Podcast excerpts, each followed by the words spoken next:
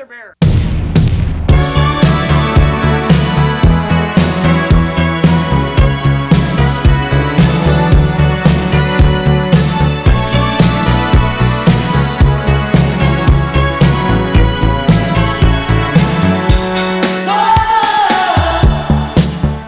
大家好，欢迎来到啤酒事务局，我是天，我是斑斑。今天我们来聊一个高端前沿的话题啊。潮流。对啊，我们最近做了一个挺智能、充满了科技感，哎，比较智能的一个产品啊，就啤酒事务局 Bot，它是一个利用人工智能技术啊，为中国精酿行业啊提供各种各样问题解答、聊天的一个机器人。对。那今天的话，正好哎，我们在还是在北京。在北京，还是在北京，还是在北京，正好又遇到了我们啤酒事务局 Bot 开发团队的小伙伴啊，正好也来北京，那我们就一起录期节目。那欢迎 Zoe。Hello，大家好，我是 Zoe。OK，Zoe 是一个很神奇的、很有趣的灵魂。先说一下我们怎么认识的。嗯，我们是前几个月在安吉 DNA 数字游民社区。数字游民大家都比较熟悉了吧？这个词潮流词汇。对，就简单来说，是一群自由职业或者是不需要去办公室坐班的，可以灵活工作的啊人群。大家会去五湖四海啊，世界各地办公。我也去体验了一把，待了一个礼拜。啊，Zoe 当时也在。你可以说嗯，你可以说嗯，咱是个音频节目啊，点头是看不到的。OK，就就那我补充一下，就是当时还是蛮神奇的，我们团队一个状态，就是因为我们，呃，我们是分布式办公，所以当时我们有三个人，我们团队有三个人是在数字游民 DNA 那边。嗯。那怎么认识天成的呢？就感觉是天上掉下来的，因为那天我们正好是天上掉下来的，真的是我在二楼，他在一楼。就是我们在群里面，然后说，呃，我们正好那个产品需要去画一个，就是 logo，需要找一个设计师，然后就在群里问说，那个有没有人兴趣，有没有兴趣给我们把这个设计一下？啊，我们是个人工智能公司，嗯，然正好我也在群里。看到了介绍，我说，嗯，人工智能，我想了解一下，嗯，然后他就下来了，然后下来他就付钱了，这么这么好转化的吗？当场下订单，对，当场下，你可以给他画一个 logo 来换。呃，没有，他是成为了我们的客户，所以这个 logo 不是一回事了，就是因为 logo 重要。对，因为一个机缘而遇到另外一个机缘，这个其实也是在游民社区经常常见的一种情况。对我是一个特别信缘分的人，下来之后我发现挺聊得来的吧，就作为非常的专业，一二三四啊，就是帮我把啊什么是人工智能以及 P U 事务局可以用它来干嘛，简单科普了一下，我觉得嗯很专业，而且我们正好都有一个缘分在。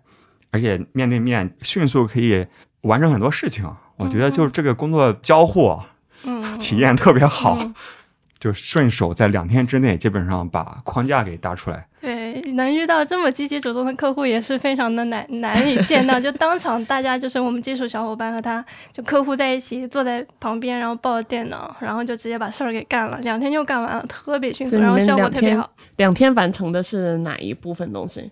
就是挺多的语料信息整理，因为我们有各种各样的格式嘛。对，我记得两天两天内就已经输入了三十多万字。哇，对。对，因为有很多文档它不是个标准格式，那现场正好有位技术大神艾英同学也坐在同样一个房间里办公，那有什么问题就直接找他，然后他通过一些技术手段就帮我们把很多信息全部都整理成比较规范的数据。嗯，敏捷、高效、快速。对，相信很多人也是今年以来非常高频的听到这个词 AI 人工智能。对，我自己也尝试去 Mid Journey 啊，AI 画图啊，ChatGPT 啊，会问一问啊问题，开始上手用这个东西，所以一直也在想说，苹果数据咱能用它来干嘛？我试用了几次，我觉得基本上相关的东西都能答得出来，还有一些意外之喜，就是你不觉得它能答出来的东西，其实也有。就感觉今年就突然智能了。之前是智障吗？我我觉得就可以想讲一下背景，就是人工智能的背景。就是我觉得大家是对这个东西有一种模糊和误解的。就是有一句话叫 GPT 是人工智能，对，它是人工智能，但是人工智能不意味着只有 GPT。嗯，像我们，像我是九四年的，在我们读书的那一会儿，其实就已经有 bot 了。我们上大学的时候，那那个时候大家已经在研究各种各样的 AI intelligence。但是它有很多不同的线，比如说有有做强化学习的，然后深度学习的，然后也有做那种 NLP 自然语言处理的，就各种各样的方向，有图像处理啊这些，然后这些很多很多个领域概念，然后被称为就是我们通用的称之为人工智能 （artificial intelligence）。但是 GPT 的发展，它并不是像大家看到的这样的，就是一瞬间嘣一下就爆火的，因为。大部分的人是因为 OpenAI 的这个 ChatGPT 出来，他才感受到这个东西，哎，它不智障了，所以大家一下子就会觉得，哇，好厉害，好厉害！对，我也要玩一玩。但我可以简单介绍一下，就是它其实是也是一个十几年的一个漫长的一个铺垫过程，就是很多智能的不同的发展方向，其中在 NLP 这个方向，就应该在二零一三年的时候，当时有一个突破，就是说在把这个。呃，文字的内容，因为我们人类的语言机器是不能够去理解的，所以它需要有某一种方式把它转化成机器能够理解的语言。啊，那可能有很多处理方式。那在 GPT 背后的话，其实是用一个向量化处理的方式。但是在二零一三年的有一篇论文叫就讲磁带模型，跟叫我们叫 Skipgram，这个可能嗯大家没有怎么听过，就是在这个。论文出来之前，它的效率其实是比较低的，就它转化效率和理解语义的效率是比较低的。就是机器能够去把你的内容输进来，那并不意味着它能够去很好的在文字的和的逻辑和语义之间创建很好的联系。但应该是从二零一三年这个事情开始，就是进入了一个飞飞速的发展期，然后再后来就是。呃，后面的几篇论文，像 Transformer 的这个模型的提出，然后包括就是后来有，其实 GPT 前面你看我们现在是三点五四，那其实前面有一二三，一二三的每一篇论文都是一个跨时代的里程碑，所以它是一个，在我们看来，它是一个。后继勃发的过程，只是在今年这个点上，在应用层忽然间这个点就到达了一个临界值，嗯，然后忽然到质变了，对，他就忽然间就觉得啊，涌现。好用了，因为因为它后面就是变成生成式以后，其实它对用户侧就更友好了嘛，就大家都用的明白了，对，啊，对对，这个也是我们产品的目标，就是我们希望尽量简化底层的复杂度，但是让我们的。用户在用的时候，他是感觉到这个东西它是熟悉和亲切的，不会违背他原有的认知。那咱就聊应用层面吧，也是和大家相关的。就在应用层面，你觉得现在人工智能通用跨行业比较有用的一些案例啊？在各行各业，你不同的垂直行业，你的应用方式都不一样。比如说我们啤酒十五局，我们去做一个用户的答疑，那比如说你你在其他行业，你有很多用法，就甚至比如说举个例子，就是。呃，比如说你你飞机上你去搂搂的货物，那你怎么去最大化的去减少成本的时候，提高这个运载量的背后都是一套智能的系统，就是它能够处理非常复杂的。呃，重复性的东西，但这个例子不太好说。但我可以说一下，就是说，针对于嗯大语言模型的这个领域，也就是 GPT 背后的这个 LLM 模型领域，大概我们会有哪几个就行业内的大方向？好呀。第一个的话，就是大家会做一些语音基础设施，就是叫我们叫呃 Model as a Service，像阿里啊，像腾讯啊，像 OpenAI 这些，就是有钱有矿的。还有英伟达这些公司，他们就是做底层的这种模型服务的，就跟我们之前的那个云服务很像。那这是一大块儿，然后这一块儿的话，我们小微企业是碰不到的，因为我们没有这么大的财力去做这个事情。更底层。嗯，对对，他们是做硬件层，然后基础设施层。第二个的话就是。有一个我们算是处的这个领域吧，就是在基于其实 GPT 它是一个什么？它是一个通用的大模型，就是它能够理解一些基础的东西，但是在这个基础上，它有一些它不知道的东西，我们称之为领域的知识。那其实啤酒事务局用的是这个部分，所以就是我们像 Ask You 的话，其实就是基于一些领域的知识，然后我们去搭建一些向量的知识数据库，去能够让它去。呃，回复这个领域内相关的问题，这个地方其实是有两，就技术上又分成两种，一种是就是说知识库，就是向量知识库，那还有一种方式就大家可能听过，但是不太熟悉，就叫微调。微调的话就是我这个对，我可以补充个背景啊，AskU 团队帮我们啊实现了啤酒事务局 Bot 的这个设想，但其实最早这个设想呢。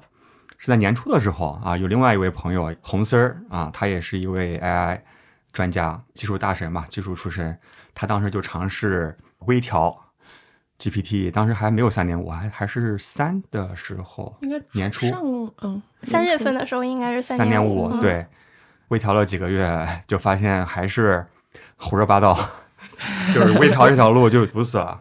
然后当时我记得我拿着笔记本电脑从二楼来找你，然后我一直提到微调这个词，你一直在纠正我 说这个微调这个事情不太靠谱。嗯，是因为我们也是试过嘛，就是其实并不是说这个东西就不行，但是只是说我们经过试验，因为这个这个地方最难的地方在于，我为什么觉得说我们不会比别人有很大的技术门槛，但是我们确实在这个方面付出了非常多的尝试和努力，我们就已经试过了，就在目前的这个情况下，它的。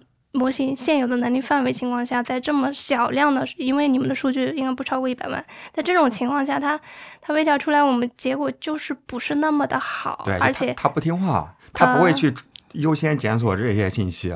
对，这是一个决定性的点，就它回答的东西不行。那还有另外的一个点，就是说微调的成本其实是数十倍的，可能有十到三十倍，比嗯知识库的这种方式。是嗯，所以它更适合的场景是什么？微调的话，我认为它适合就是你有，比如说你一个行业，它的数据库非常的。呃，质量非常的高，然后数量非常的庞大，就你不断的去调试，你给你给予自己更长的调试过程，它可能最后生成出来的这个东西是比任何的通用大模型的表现会更好的，因为它对这个领域特别的了解，智能潜力更大，但是它的研发成本周期会它的。专业度有期望可能会更高，因为你给它投入的更多，对，对，但是它有很多缺点，是嗯，咱就还是要认清现实，因为目前我觉得咱们这个技术就已经够用。对，适合自己的。是，因为那个微调真的非常痛苦。嗯 当时我还在深圳 FBF 现场给大家做了一个演示，嗯，非常翻车。问他酒吧推荐，就各种乱七八糟的，就嗯完全没有理解问题，就不仅没有让它更智能，反而把它原有的那个智能给打乱了。嗯，所以我们就呃用了现在的技术嘛，这个技嗯术叫做数据库检索。可以这么说吧，就是嗯我们叫基于呃向量数据库去搭建的。OK，所以是约等于是离线的，你这些三十万字，就是你大量的呃，其实资料输入进去。就像比如说，你看我们的 GPT 通用大模型，它背后是基于的二零二一年的互联网嗯数据它训练出来的。其实它是一开始它经历什么过程？就是我把数据给你，然后你经过漫长的运算和我们。叫随机梯度下降跟嗯反向传播这个技术，让它生成了一系列的参数。当这个参数固定下来，我记得 GPT 应该有一千四百多个参数吧，好像还是一千五，对，反正一千多个参数，非常庞大。然后它这个参数一旦确定下来之后，它已经有能力去回答通用问题。嗯然后数据库的话，其实是在这个基础上，我们加了一层信息池，然后我们把这个数据呢进行一个质量的一个清洗，然后包括我们再去做一些语义关系的优化，然后再去。呃，生成一个就结合用户提的问题去生成一个 prompt，然后把这个东西跟大模型去互动，然后它再给我们返回结果，是这样子。嗯，我觉得作为梳理的还是非常清晰的。嗯，但是你好像最初是设计师啊对出身，我是我是学工业设计的，然后呃硕士是学的是产品设计，后来毕业是做用户体验设计，然后后来做产品经理，嗯，现在就团队一块砖，哪里需要哪里搬。是很正常，就是小团队嘛。嗯嗯，而且我觉得人其实是有很多潜能，不一定限制在某一个领域。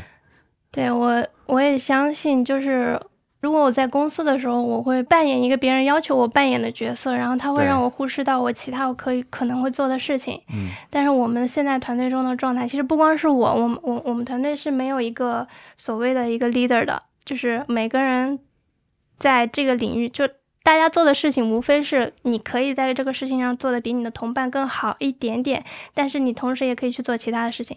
那我的状态的话，就是我在比如说我在 Ask You 这个地方的话，就是嗯。一开始，因为我们团队没有设计师，然后我就呃临时性的扮演了设计这个角色。那后来我们现在有一个非常专业的设计师同学进来之后，那我就去扮演一些其他的伙伴暂时还不能够去做的事情，比如说来北京跟你们 对 开个播客，就是、嗯对，就是我再去寻找我们合作的方式，就是我再去寻找我能为这个团队再多做一些什么事情。那包括其他人也是，像前几天有你不是让我们写一篇文章嘛，就是来介绍这个啊东西。对那其实这个的 draft AI 写的，不不呃 是是怎么说呢？就是 draft 呢是 AI 写的，嗯嗯，但是它的第二个版我们有过三个版本，我给你的是 V 三版本，那我们的 V 二版本，对对，我们的 V 二版本其实是我们的前端同学写的，因为他代码写累了，他说嗯，那这个东西我来接。那这种情况你其实在其他的团队里也是很少能够看得到的，对嗯就听得出来是一个非常开心工作的状态，非常像啤酒十五局。对，对，现在这个团队是有多少人？八九个人了吧。分布在世界各地。至少是分布在全国各地，要不要在世界，那取决于他们要不要出去度假。你不是刚从泰国回来吗？啊，对，我刚从泰国回来。对，zoe 就嗯真的一直往返于我是跟着天气天气跑的。对对候鸟。好，候鸟 是对我原本以为 zoe 是专门来参加八乘八活动，他说并不是，因为金秋嗯，金秋十月，北京天气特别好。对对对，应该往东北那个满洲里那边，啊，最近的秋天也很漂亮。我听他们说了，我说那个、他他们有朋友刚从长白山回来，说嗯那个天、叶子啊什么都很漂亮。因为北京的话，其实到一个地方你是要，就是像我的话，一般迁徙的话就是至少一个月为单位，嗯，那我就可以等到迁北京的秋迁徙，它已经 就是这个动词已经不一般一样了。不用在人身上啊。候鸟真的候鸟，那你是什么时候开始这样迁徙的状态呃，也是一年多以前吧。啊？对从大厂离职啊？啊，是你之前在哪个公司啊？这个 方便说吗？可以说没有关系，。反正都离职了。嗯，OK，我反正我们节目不我在杭州一个很嗯很大的公司对，一啊个一个很大的公司。懂的都懂。我觉得做这个决定还挺难的，从此不过一个按部就班、所谓加引号正常人的生活。我其实觉得我现在过的才是人的生活。我，现在才正常。对我，我同意。其实一旦做这个决定，发现没那么难。包括我和曼曼，我们也算是这个状态吧。我刚离职三个多月，对但，是努力不回办公室，现在就是嗯努力不要再回办公室。当时我我觉得啊，就是我是害怕的，我觉得任何人都是害怕的。对，但因为你你要做一个别人在别人看起来非常完美的事情，因为其实我很喜欢我的工作，我非常热爱我当时在 build 这个产品，我就是我不光是它的就设计者，我也是它的用户，我包括我现在我每天都在用它，我我我每次看它我都特别开心。我们刚刚在录一期节目啊，嗯呃，那个姐们儿她是 WSET，就是一个葡萄酒认证嗯嗯嗯葡萄酒是就是认证认证。嗯对，然后我们录之前在想，哎，它有几个级别啊？哪一个最高啊？然后问咱们的啤酒事务局 bot，发现它就可以给准确答案。嗯嗯嗯之前的话是浏览器搜索嘛，嗯然后也要看半天，嗯但确实是有用的。对，那嗯 GPT 的回答的话，就是你一定要记得鉴别。其实这个地方我还是有担忧的，就是当人们已经习惯了，其实我现在会尽量的少用一些 GPT，就我会先让事情过一下脑子，因为当我们习惯用它的时候，我们会发现不不去思考，就是去是 take 它的答案直接过来，然后人就会去少了那个判断和分别心。嗯，所以现在就是尽量是我拿它来去去交叉验证，然后去验证我的一些想法。OK 而且 GPT 有时候会经常骗人，就是他哄，就是我经常觉得他在哄我，你多问他两句，他就啊对不起，我刚说错了，然后他又另给你一个另一个假答案。对他其实就按他的原理来说，他并不是真正的去理解这个事情，他只是在概率上，我我们叫它叫概率鹦鹉，就是其实他只是在你看他的那个词儿都是一个一个蹦出来的，是因为他其实也不知道下一个是什么，他只是把下一个概率最高的词推给你。嗯，嗯，他其实也不知道自己在说啥，但是概率上面这个是准确答案。对他其实你不能够去把他想象成是一个人，对，他对和人的理解不太一样他有自己的理解方式。嗯那刚才被我岔开了，我说你也每天都在使用这个产品吗？对，我想，但那个时候就是我在一个我很爱我在做的事情的情况下，而且就是工资也还 OK，然后其实我的同事也很 OK，就是我，然后我我们那个地方环境特别好，有个山，偶尔还去爬山，就是就是 everything is perfect，但是我就是觉得哪里不对，嗯。那那种不对是潜意识的，就是你会身体上会有反应。我其实当时精神上我是很亢奋的，但是我忽然有一天我发现我身体有反应，就是我身体比以前更虚弱了，因为可能压力或者是工作的强。其实工作强度我现在觉得也没有那么大，没有远没有现在这么大。是，但是那离开了之后，那我就说，那我觉得我我一直以来我在读书，我在工作，那我是不是可以休息一下？我为什么不可以休息？我应该要有休息的权利。然后我就正好那个时候也有一笔存款，然后就我说我休息两年，我就躺两年。然后第一站我就躺在了 DNA，就是出道即巅峰的感觉。然后 DNA 的话就是。我当时候本来是想躺着，但是 DNA 让我意识到一个事情，叫随机性的可能性，也就是你说的机缘。对，我在那里遇到了非常多的机缘，非常棒。然后遇到了对我非常好的人，他们带我进入了新的行业，也不能叫带吧，就是因为他们他们的生活方式，他们所聊，就是他们看到的东西，他们在做的事情，是我之前从来没有接触过的。嗯，我很好奇，我觉得我很想了解，然后我后来我就去了解了。然后，所以就一路上，其实就是你会发现有很多事情你可以去学习，然后你也不断的去迭代，每然后转折其实非常来的非常快。可能我在工作之前，我是按部就班的说从体验设计师到产品经理，某种程度上这是一个晋升的通道。可能后面我要我要么还是自己做公司，要么就是就就往上走嘛。但是可以看见的路径被打断了之后，你会发现原来你。四通八达，有那么多可能性，然后走到了今天。Ask 不是我们唯一在做的项目，我们可以把这件事情做好，同时我们也可以把其他很多有意思的事情做好，就人生忽然丰富起来了。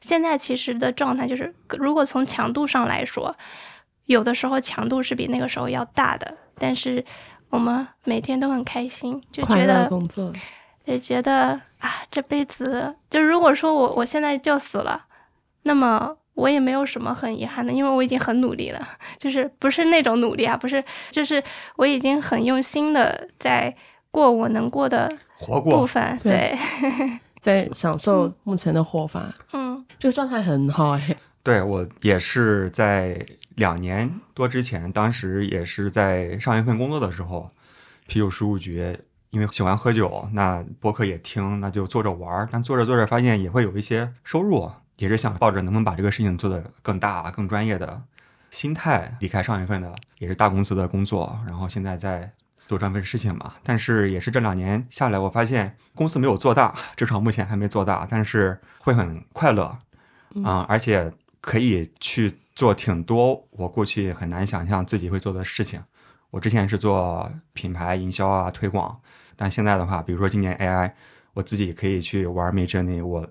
去画图，我觉得画的还挺好的。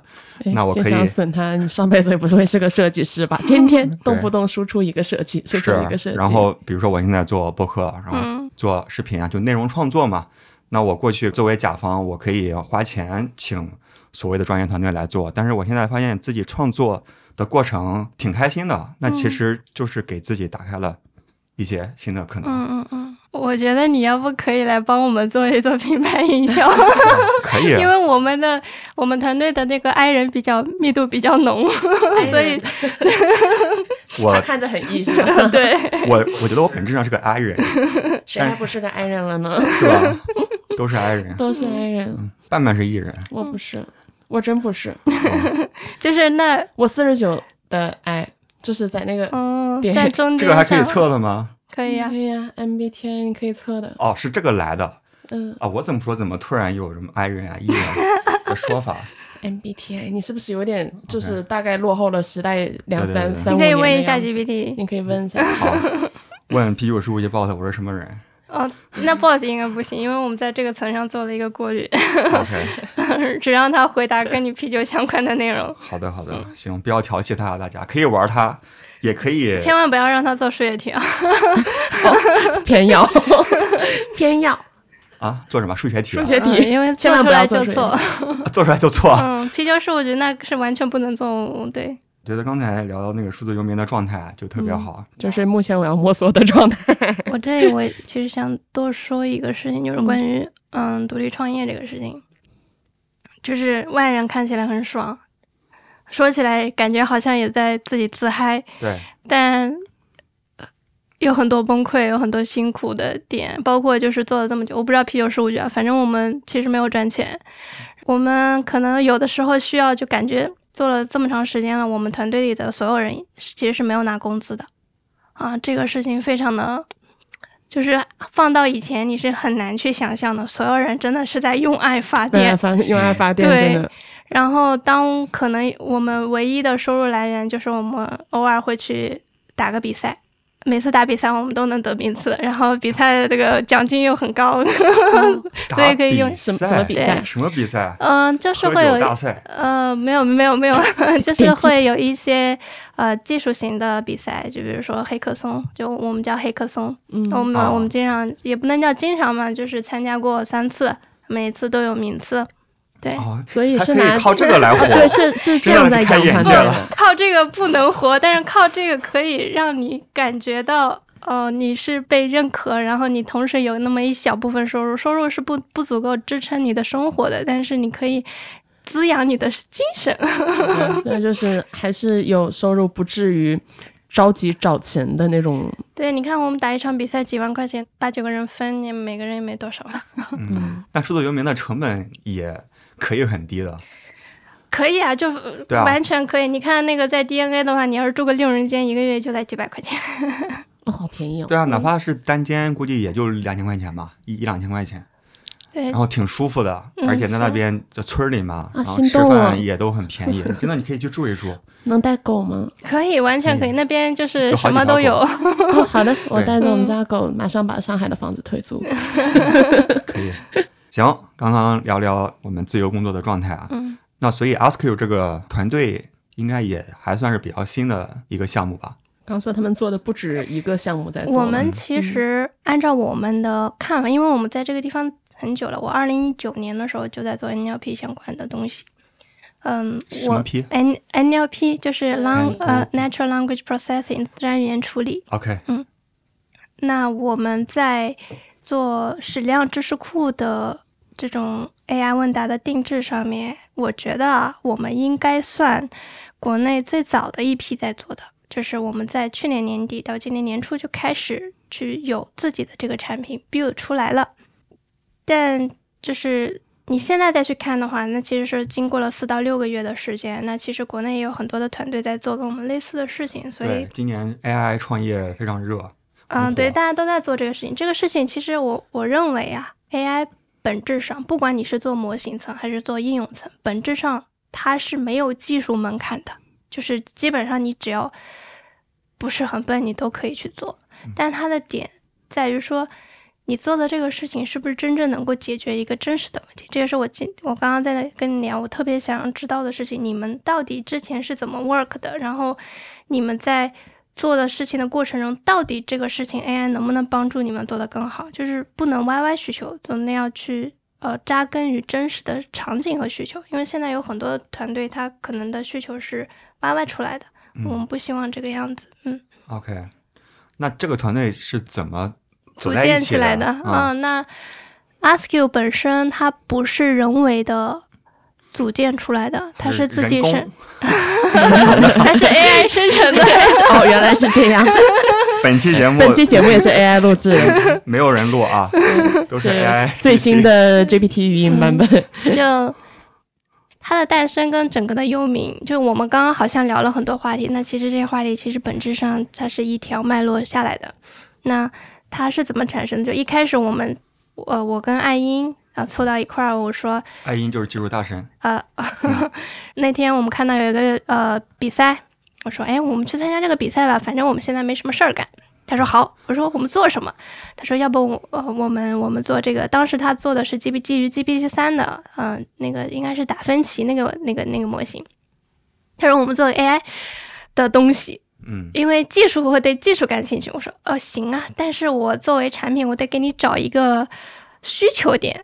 那我们要解决什么问题？用 AI 解决什么问题？然后当时我们就给一个组织做了一个他的那个新人新，就是你新人进来之后，他会问很多的那个问题，我们就给他做了一个问答工具。就是 DNA，不是 DNA，是呃是另外一个公呃是另外一个组织，因为他那组织社区大概有一万多个人，然后有很多的问题。他们的人也没有办法回得过来，所以我们当时做这个事儿，然后做也就是觉得好玩儿，当时我们也就做了一个月。其实一个月之后的话，它的最目前你看到的 Ask You 最核心的东西都是那一个月内熬出来的。挺好，就逼一逼是可以对出奇迹对的。对，是大力出奇迹。让我们很意想不到的事情是，那个之后大家非常喜欢这个东西，他觉得有用，那别人觉得有用有价值，那对我们来说就是很大的动力。就是真实的需求，对，然后但是我们当时做出来的东西是它只 work，但是它不是一个产品，就是你看那个界面的框框什么的都都是很那种很土的蓝蓝框框，然后也没有任何的设计可言。那我们那个时候其实我是可以做设计的，但是但是安英他是做后端的，后端和算法，那我们需要一个前端。正好是在我们所服务的那个社区里面，有一个同学叫 Victor，他说：“那我喜欢这个东西，我来给你们做前端。”又是天上掉下来的一个、一个成员，他那那他来做前端，那他们有了他的加入之后，这个东西就从能用变成了普通人可以而且好用的一个东西，然后那它就可以产品化了，就它已经是一个产品了。那它只是一个产品，它不行啊！成为一个可以持续发展下去的东西，你得有客户，你得去找客户。但我们三个 I 人是找不到客户的，那 不一定。就是在那我说的不一定是指在那种情况下，就是我们感兴趣的点都在闭门琢磨，做产品本身，对，做产品本身，然后去跟朋友去试。但那个时候就是有另外一个客户，就是自己就是我们的第一个客户，也是我们现在的一个合伙人。那他就说：“哎，我喜欢你这个东西，我要我要买这个东西。”当天就就签了五五千多块钱的订单。当时我们连定价都没有，从来没有想过这个问题。就是我我们跟他说：“你你要 build 这么个东西，你愿意花多少钱？”他当时的数字给了我们非常大非常大的鼓励。他说。十到十五万吧，一年，我就啊、嗯。这么多，就忽然间有 非常对非常大的那个信心，然后那我说那不要你这么多，你就先先签五千块钱，我们现在也没东西给你，嗯，非常实在的团队。那他就作为我们的第一个客户，同时也作为他说那那你后面找客户的事情就可以交给我了呀。他就去找我们其他的客户了，然后慢慢我们才会想，哦，原来我们要去考虑销售，我们要去考虑定价，我们要去考虑我们决定选择为什么样的人去服务。对，慢慢的就是这样子，每个阶段会调一个人下来，包括我们后面就是调了一个产品下来。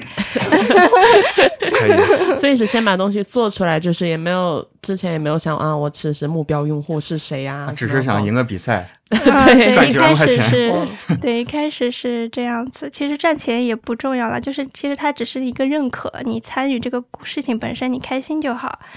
对，我们的原则是，也不能叫原则吧，就是我们的心态，我们做这个事情的心态是，因为谁都不知道这个东西能做成什么样，能不能所谓的成功，但是我们至少能保证的事情是，我们在做这事这件事情的过程中，我们享受这个过程，而且能够学到东西。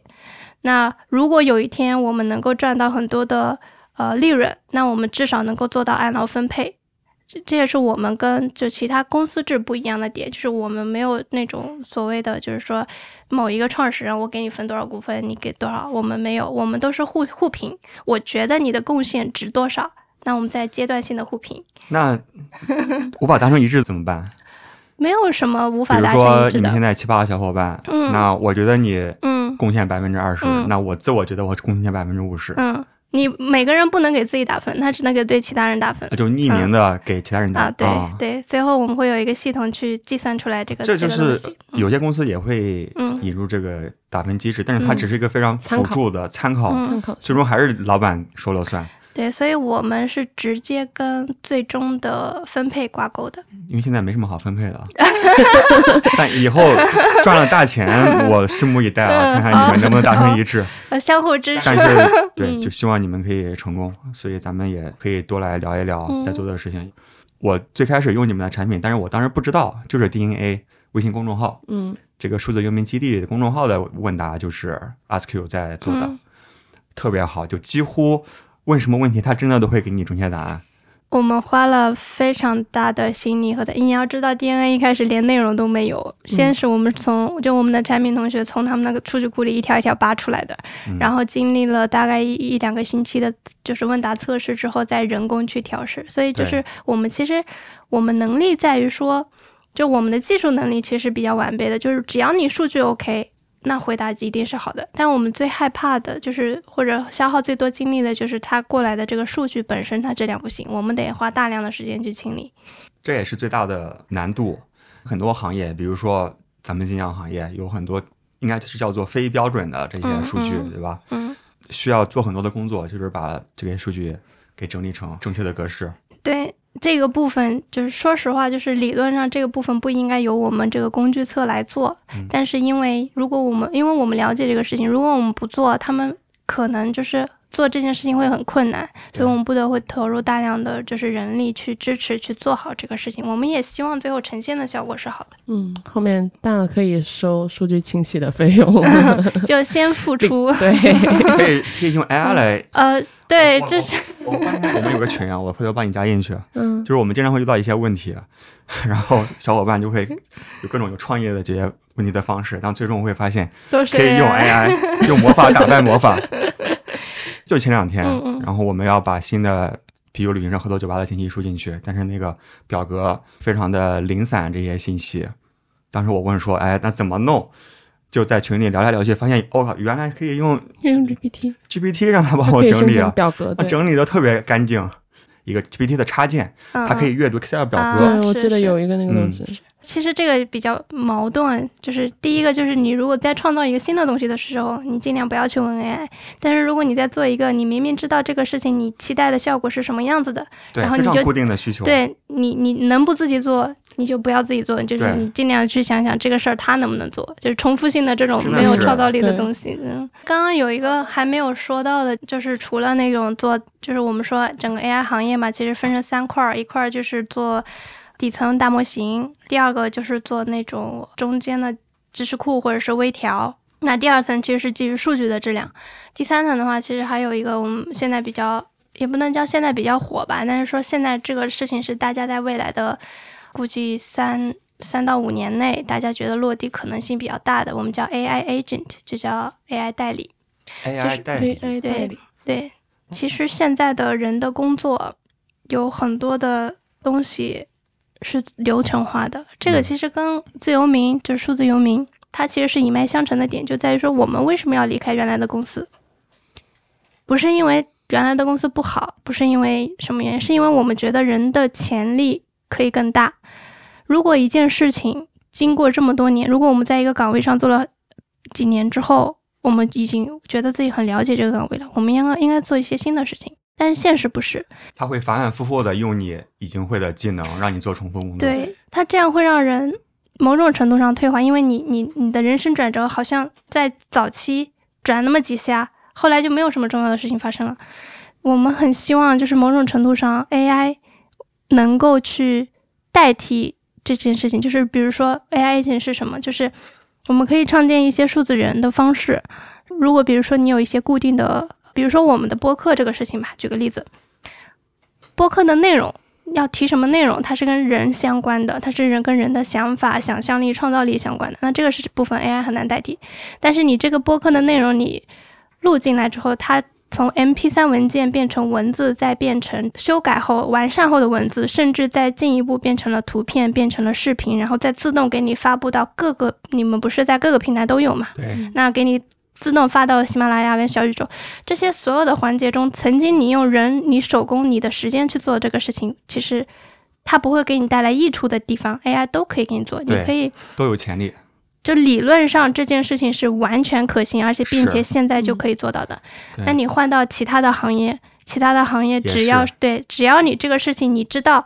它这个流这件事情的流程会要经过哪几个步骤？每一个步骤跟哪一个点去进行交互？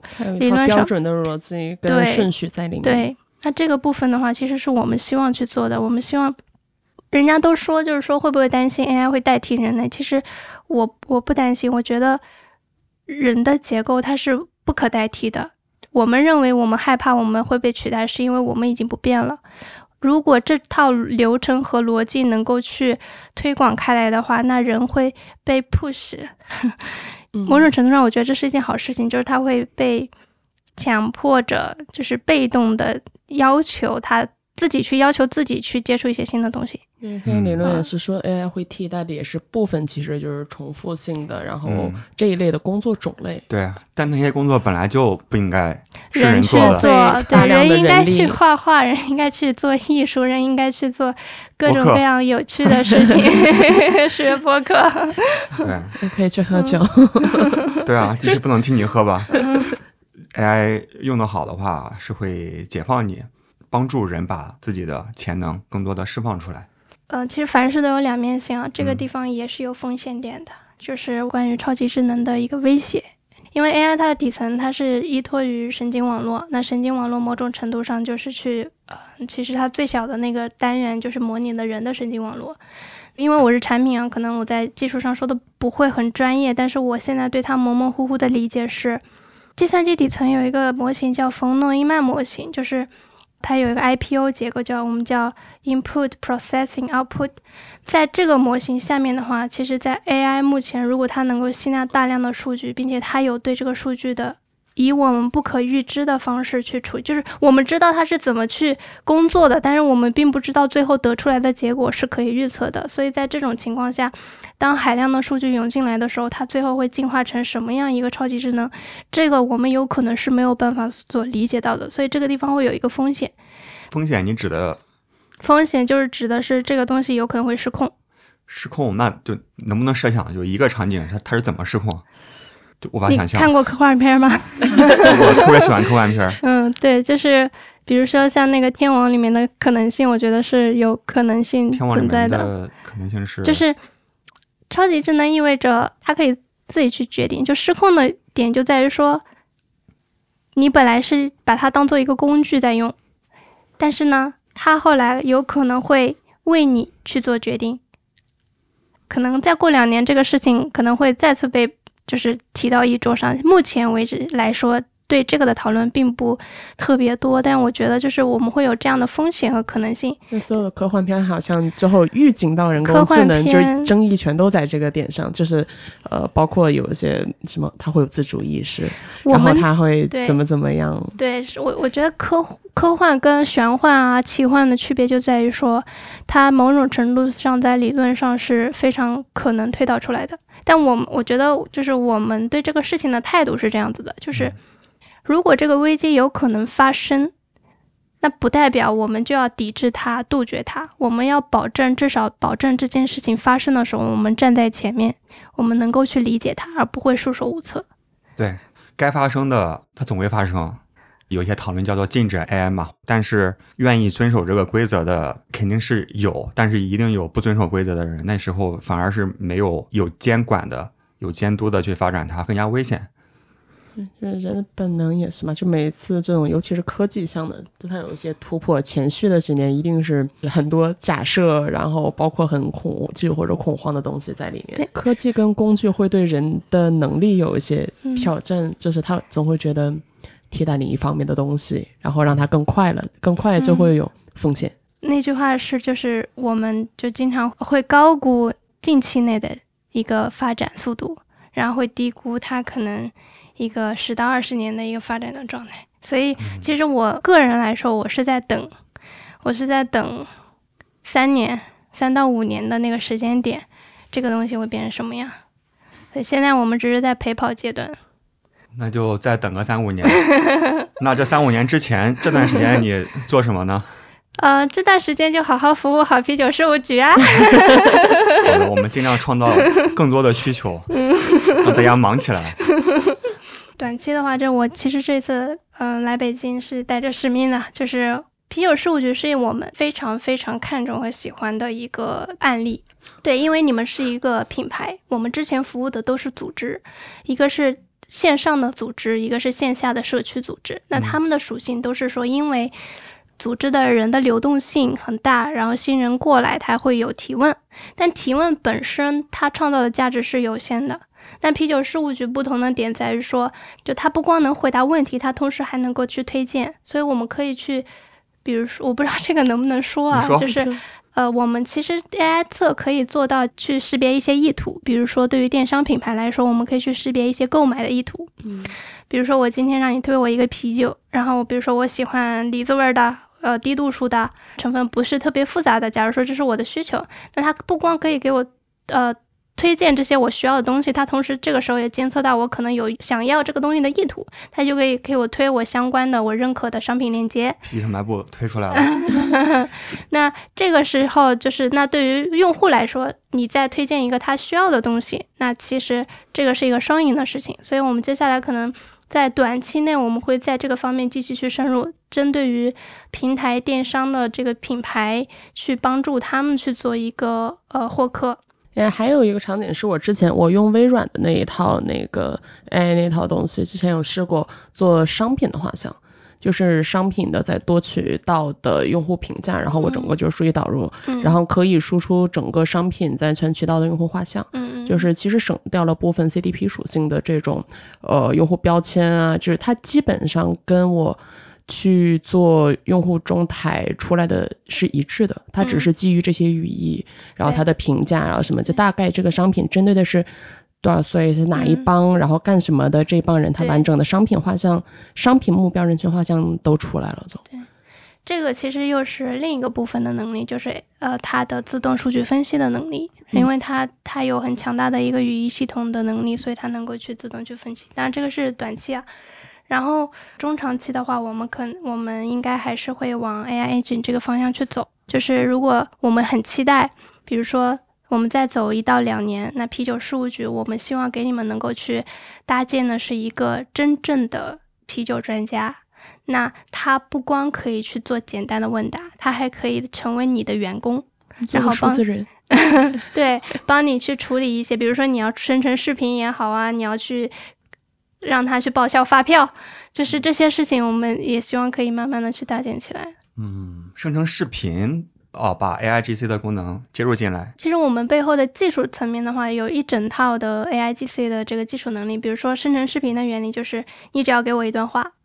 然后我就可以把这段话生成一个视频给你，甚至是这段话都可以是 AI 生成的，你只要给我一个关键词。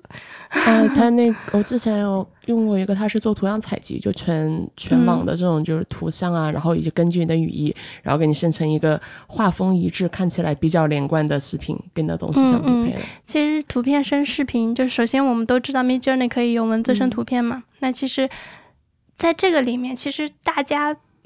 背后的技术有很多不同的技术都在侧重做不同的事情。我们其实能做的事情是，我们把这些不同的技术能够挖掘和组织起来。比如说，Midjourney 可以出图，它出图的质量很高，但是呢，它还没有去做这个图生，就是视频这个，就你刚刚说的这个动动起来的东西，包括就是这个人物可以去转转头，可以去做一些你想要的动作。那这个其实需要有另外一套技术。比如说，我们前段时间在做的就是说音色的调节，就是。嗯，回头可以给你听一下，就是我们我我他们用我的声音去模拟的这个 AI 的音色，其实是非常接近的。那然后你做音色，然后你再去做一个数字人的身体姿态的脸部的驱动，这些就是其实技术上完全都是可以做的。我可能需要音色功能。然后以后播客真的是不用自己录了，是吗？是，而且我觉得我声音不好听，我想调整的。那就不是你了。好吧。但其实理论上是可以实现自动生成播客节目。嗯，还是那个点，就是这个点就在于说，其实任何事情是你做这件事情，你觉得它的最大的意义在哪里？那最大的那个意义和原创性的东西，它不行。但只要你把这个事情拎清楚了，然后变成一个结构给到它，所有的表现层的工作，它都可以做到。对我，啊，有另外一档播客啊，就津津乐道。嗯，朱峰老师他也是一个产品技术专家。他说他现在录播课，比如说有一段话忘记录了，或者是要播个口播，但是又不可能请嘉宾再重新过来，因为可能都不在一起了。几秒钟吧，他能够模拟多说几个字那样的一个状态。他自己模拟还是让 AI 模拟？AI 模拟啊。他现在在，好像已经在实现这个事情了。哦，OK，那可以直接用我，我们可以给他量身打造，是吧？对，但这个点有一个点就在于说，其实你去生成音色，就你如果看现在，其实有很多应用，它已经在提供这个服务的，但是呢，他们现在是比较贵的。这个比较贵的原因是你基于一个人的音色去生成一个东西出来，它没有那么的快，它至少需要两天的时间去跑。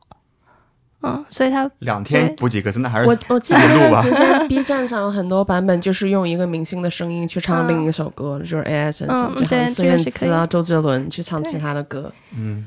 还有我发给你的那个视频，就是两个 AI 他们自己聊起来了，录一期播客啊，对对对对对，就是他们的语气非常的 就 bro 像个人，对，各种可能性。那么就说说你个人吧，接下来有什么计划吗？你说的这个计划是多长时间范围内？因为时间是一个 很重要的一个。你一般会计划多长时间内的？嗯，大家做计划的维度都一般都不太一样，时间周期。我现在时间在我这里是一个幻觉的。我现在我有一个大概的计划，但是这个计划有可能明天会变。嗯嗯，我现在的计划就比如说我在北京待到等凉了、冷了、下雪没没有棉袄了，就该该往南走了。对，待到衣服没办法支撑自己的时候，南方反而更冷。对，南方那个时候更冷。那我去的南方可能很很很难，比如说我可能会去热带，对，可能会去。我个人的话就是。嗯，我觉得我从小到大，我是江苏，也是小村里的。哪里？啊？江苏南通。哦，对，我看你那个地方去过酒厂。对，南通我十一刚去。对，我是徐州人，然后我初中在启东，也算是南通。哦，我妈是启东的。啊，就是老乡。对我，我觉得我们那里的小孩子，就是不管是村里的还是城市里的，就从小其实没吃过什么苦。嗯，这话可能有点大逆不道啊，就大家都觉得这里挺辛苦的，但是因为我这段时间在外面看到了很多真正的辛苦，我觉得我作为一个女孩子，嗯，我我现在我现在三我我三十岁了嘛，我想要去再寻找一些新的东西，然后这个东西我觉得要在身体上去做一些事情，比如说我可能明年会去澳大利亚找一个工地搬砖试试这样的东西，就是。在在中国能办吗？W H W H V 的那个签。啊，对对对对对，我我正好我最后一年嘛，对我最后我今年本来想抢来着，没有抢到，太火了，国内现在。用 AI 来抢，今年今年这批已经放完了，他已经放完了吗？今年是八月底放完的签哦，那我们国内签，那我们明年一起抢吧。你过年龄了，你过年龄了，对，三十岁，三十岁你你过了。啊，暴露年龄。那我还是很幸运的，对。所以，所以真的要去澳洲，真的要搬砖。没有，他是有农场啊，然后各种，反正就是各种体力活。对对，做一些体力的事情。因为我我很喜欢有一本小说，就毛姆的那个《刀锋》，里面的那个主人叫 Larry，我觉得我特别能够对他有代入感，就是学到了很多，就是已经体会到了很多呃意识层面的。理论层面的东西，然后其实所做的尝试，包括我一直以来所处的圈子，都是那种可能在中国或者甚至全世界来说，都是百分之不到百分之五的那群人。那我想要去看一看那百分之九十五的世界 是什么样子的。嗯嗯，这个是大概的一个计划吧。挺好，我我觉得也听了周伟的分享，也打开了，确实是可以。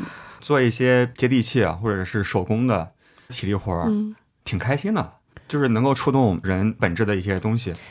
对，我觉得人他要成为一个真正的整体，他的脑子、他的心还有他的身体都是应该合一的。但我们现在每天去公办公室去打电脑，那其实是割裂的，因为你没有办法感受到自己的身体。你最多只能感受到你的手，那他还有可能用的太多得那个腱鞘炎。对，那我我当时离职的时候，就我离职情绪高发的时候，就是我每次那段时间上海天气特别好，然后每次天就是摸鱼的时候，我从写字楼下来，我真的太阳，我就那个太阳一晒，风一吹，我说这个时候为什么要在办公室里吹空调啊？然后我就就跑去了，就是一个就海边那个地方嘛，就是每天也没什么屁事干，然后也没有在用电脑，我电脑也没有带走。就一直放在上海，是的，所以一直没办法好好工作，就没有 没有工作啊，就是每天就是晒太阳、吹风、冲浪，然后就发呆、看日出、看日落。对，人是需要跟自然更亲近的，对，很舒服。嗯，预告一下，十二月份应该就是在十二月底，圣诞节啊、跨年的时候，我们会带着大家去巴厘岛、乌布啤酒瑜伽旅行。啤酒是咱们是啤酒事务局嘛，必须得啤酒。但是我觉得巴厘岛，我今年在那边待了接近两个月的时间。嗯，首先是身处在那个大自然的环境里面，非常的愉悦啊。同时那里边的，我不想说的特别的玄幻、身心灵啊。那些东西我觉得没有那么的夸张，但是确实有很多很好的瑜伽老师，然后通过练习瑜伽，能够让自己更加感受自己的身体，知道自己在干嘛。嗯，所以我特别喜欢。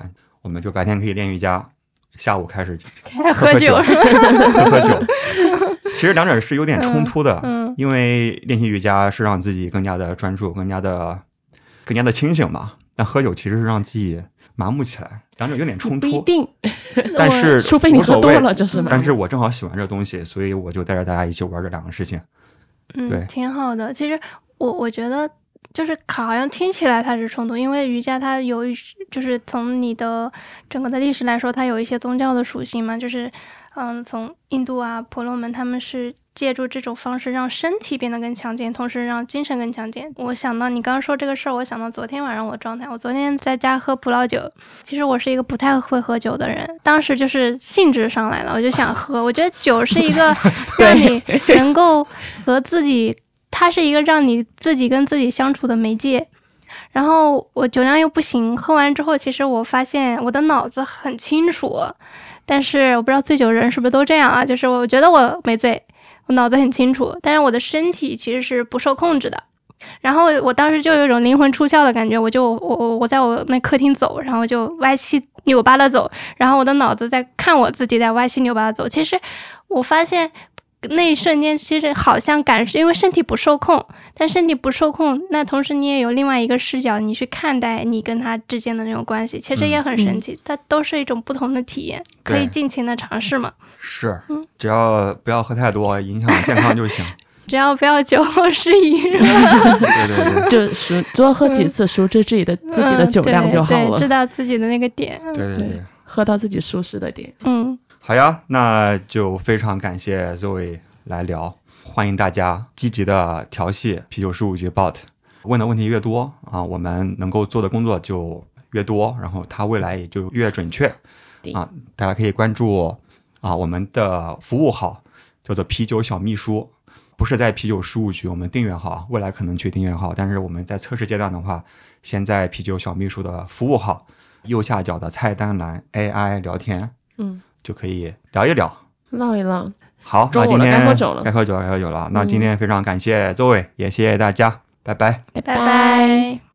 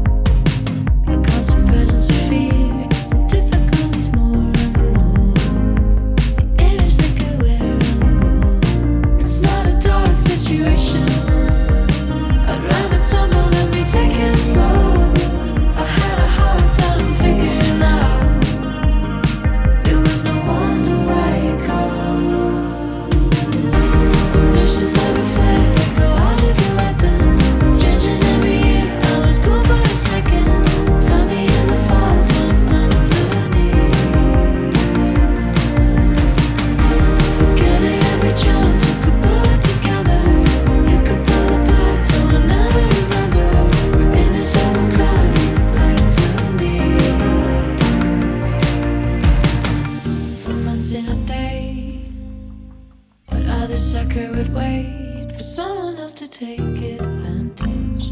When all you give is duck food.